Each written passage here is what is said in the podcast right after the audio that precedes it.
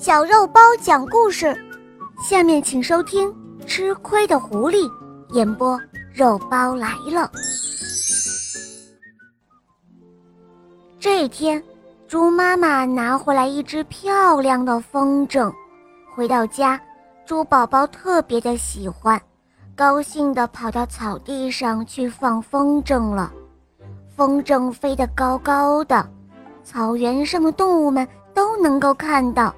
小伙伴们都来看小猪放风筝，都夸奖他说：“嘿，小猪，小猪，你的风筝可真漂亮啊！”在一旁观看的狐狸极度的生气了，不行，我一定要想个办法把这风筝抢过来。于是狐狸去找乌鸦，他们两个商量着怎样把这风筝抢过来。第二天，小猪又出来放风筝了。这个时候，乌鸦按照昨天和狐狸商量好的对策，将小猪的风筝线给折断了。风筝这一下飞走了，小猪伤心地哭了起来。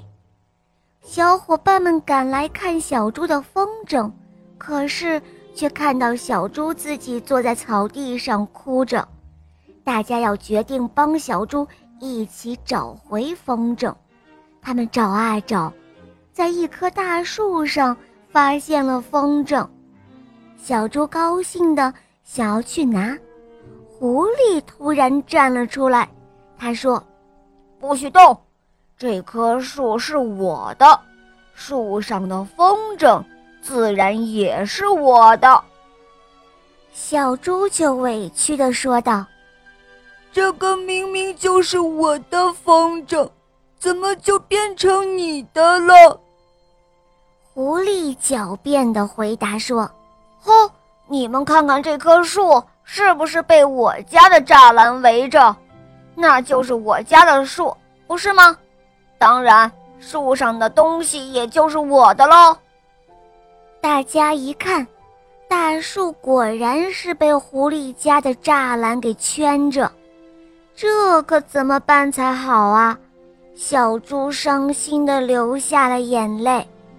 小伙伴们都安慰小猪说：“小猪，小猪，别伤心了，我们大家会帮你一起想办法的。”到了晚上，小伙伴们想到了一个好办法。一大早，狐狸得意地伸了一个懒腰，推开大门，突然。